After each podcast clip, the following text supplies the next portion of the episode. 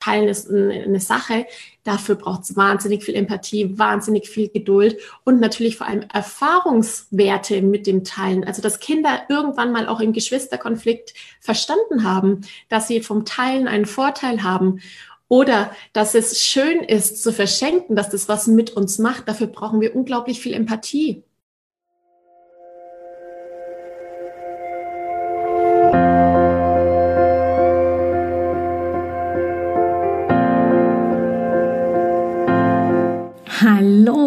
Herzlich willkommen bei Loslassen und gemeinsam wachsen, deinem Podcast rund um bewusste und bedingungslose Elternschaft.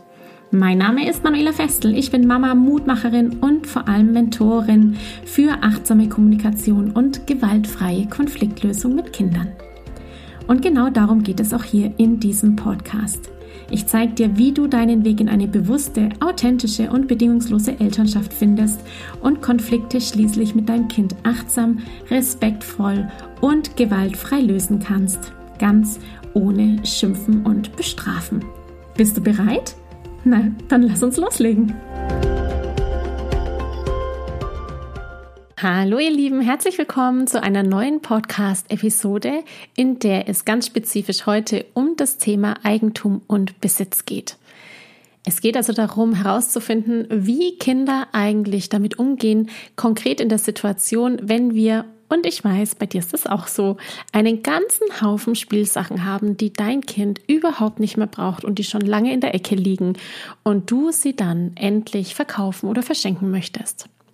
Der vorprogrammierte Wutanfall beim Kind, weil sein Eigentum da plötzlich in eine andere Hand wandert.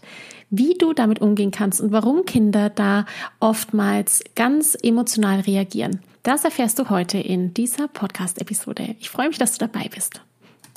Wie gewohnt lese ich dir erst einmal die Frage vor, die mir meine Teilnehmerin aus Gemeinsam Wachsen dazu gestellt hat. Viel Spaß!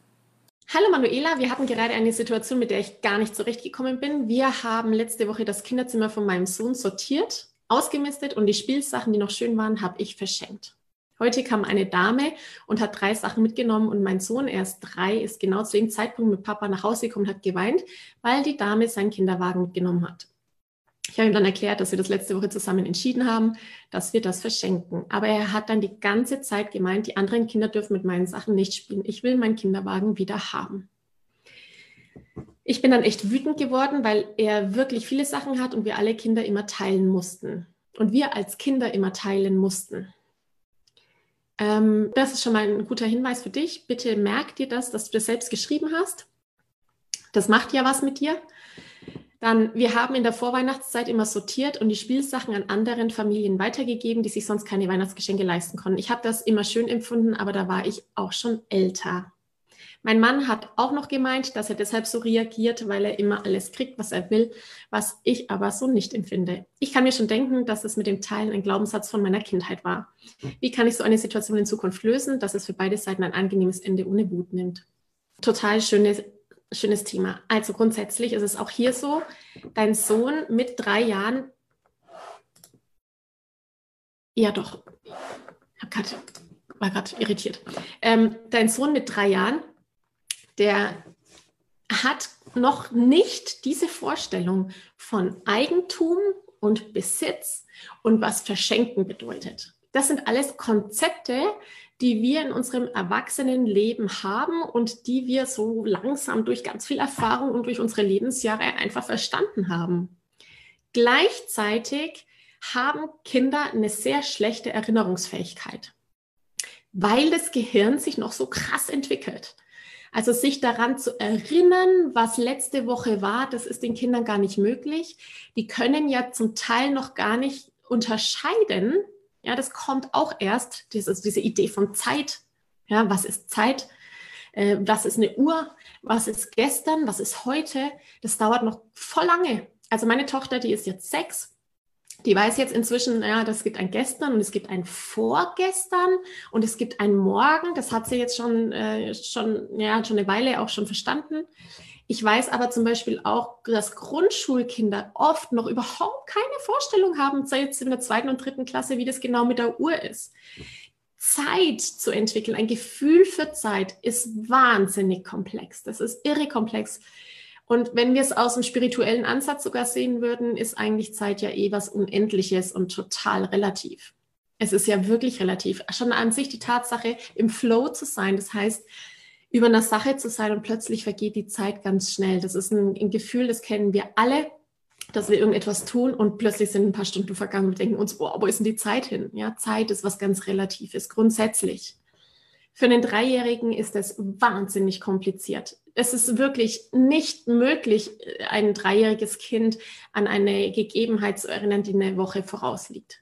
Und dann kommt hinzu, dass er noch keine Idee hat von Eigentumbesitz und was Verschenken eigentlich ist. Teilen ist eine Sache, dafür braucht es wahnsinnig viel Empathie, wahnsinnig viel Geduld und natürlich vor allem Erfahrungswerte mit dem Teilen. Also dass Kinder irgendwann mal auch im Geschwisterkonflikt verstanden haben, dass sie vom Teilen einen Vorteil haben oder dass es schön ist zu verschenken, dass das was mit uns macht. Dafür brauchen wir unglaublich viel Empathie. Ja, dafür brauchen wir die Idee, wie fühlt sich das für den anderen an, wenn ich ihm was schenke? Was macht es mit mir, wenn ich was schenke? Ja, ich freue mich ja auch, wenn ich was herschenken kann. Genau das hast du erlebt. Du hast es als was Schönes empfunden, warst aber schon älter. Und das ist tatsächlich der Kasus Knacktus in diesem Fall, dass, das, dass euer Sohn das einfach nicht begreifen kann. Was er also sieht, ist, das sind seine Sachen, die sieht er im Jetzt. Er sieht das und die werden jetzt weggetragen. Also er hat das Gefühl, er verliert. Das, was ihm gehört oder das, was ihm ja irgendwie das seine Sachen sind, die werden jetzt da irgendwie vor seinen Augen werden die weggebracht. Das ist für den wahnsinnig schwer auszuhalten, einfach weil er es nicht versteht. Er versteht es nicht. Ja, das heißt, was kannst du da konkret machen? Ähm, idealerweise, wenn ihr sowas macht, tatsächlich dann verschenken, ohne dass es mitbekommt. Das wäre so jetzt äh, der erste, einfachste Dreh, den du da tun kannst. Das heißt, Sachen erstmal aus dem Kinderzimmer rausnehmen und im Keller lagern und gucken, ob er sich daran erinnert, ob er die Sachen haben kann. Das ist im Übrigen für alle auch ein Prinzip. Ja, das ist ein Montessori-Prinzip, dass ich Spielsachen rotieren lasse, dass ich einfach drei Kisten habe mit Spielsachen, die das Kind zur Verfügung hat für ein paar Wochen und dann lasse ich die Kisten rotieren und jedes Mal freuen sich die Kinder wieder so, ach ja, stimmt, das haben wir ja auch und voll schön und haben dann eben das neue Input. Und genauso ist es bei diesen Spielsachen, die wir verschenken, auch. Also Sachen einfach rausnehmen aus dem, aus dem Blickwinkel, aus dem Kinderzimmer, eine Zeit lang woanders lagern und wieder hervorbringen, dann ist die Freude einfach wieder da, das Interesse ist wieder da, anstatt Kinder eben mit den ganzen Spielsachen zu überlagern. Und natürlich auch, wenn sie nicht danach fragen, dann eben verkaufen und dann ist es halt einfach nicht da. Dann ist es auch einfach nicht mehr im Bewusstsein, dass es da mal da war, vor allem bei den kleinen Kindern. Für ihn ist das jetzt eine schmerzliche Geschichte, weil er eben denkt, das wird ihm jetzt weggenommen. Also er verliert was er hat auch nicht die, die Vorstellung, dass sich der andere darüber freut oder dass er sich freuen könnte, wenn der andere da was geschenkt bekommt. Ähm, genau. Thema Wut würde ich bei dir noch mal angucken. Du bist echt wütend geworden, schreibst du. Ich bin dann echt wütend geworden, weil er eh wirklich viele Sachen hat und wir als Kinder immer teilen mussten. Da würde ich dich einladen, noch weiter und tiefer reinzugehen. Ja, warum genau bist du wütend geworden? Weil du teilen musstest als Kind? Welche Situation kommt dir da in den Kopf, wenn du da die Augen mal zumachst und in dich reinfühlst? Was, warum ist da genau Wut entstanden? Ist Wut entstanden, weil dein Kind wütend wurde? Also hast du dich von der Wut deines, äh, deines Sohnes anstecken lassen? Oder bist du wütend geworden, weil er da kein Verständnis dafür hat? Oder ist da irgendwie eine Wut entstanden, ähm, weil vielleicht dein Mann auch noch äh, mit reagiert hat und versucht hat, eine Antwort zu finden?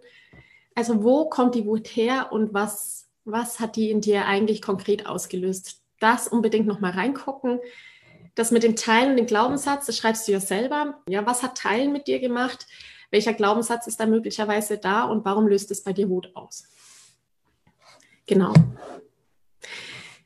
Ja, also du kannst die Situationen lösen in Zukunft, indem das einfach im Hintergrund passiert, dieser Prozess des Schenkens und Verkaufens und auch gar nicht unbedingt in Zustimmung mit deinem Sohn, einfach weil das für ihn noch viel zu kompliziert ist. Das ist ein Konzept, das einfach noch viel zu schwer ist, um das nachzuvollziehen.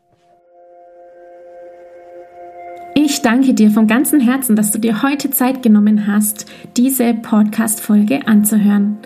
Wenn du noch mehr Impulse, Ideen oder Inspirationen auf deinem ganz persönlichen Weg zur bewussten und bedingungslosen Elternschaft suchst, dann abonniere unbedingt meinen Newsletter oder du folgst mir auf Instagram, Facebook oder Telegram.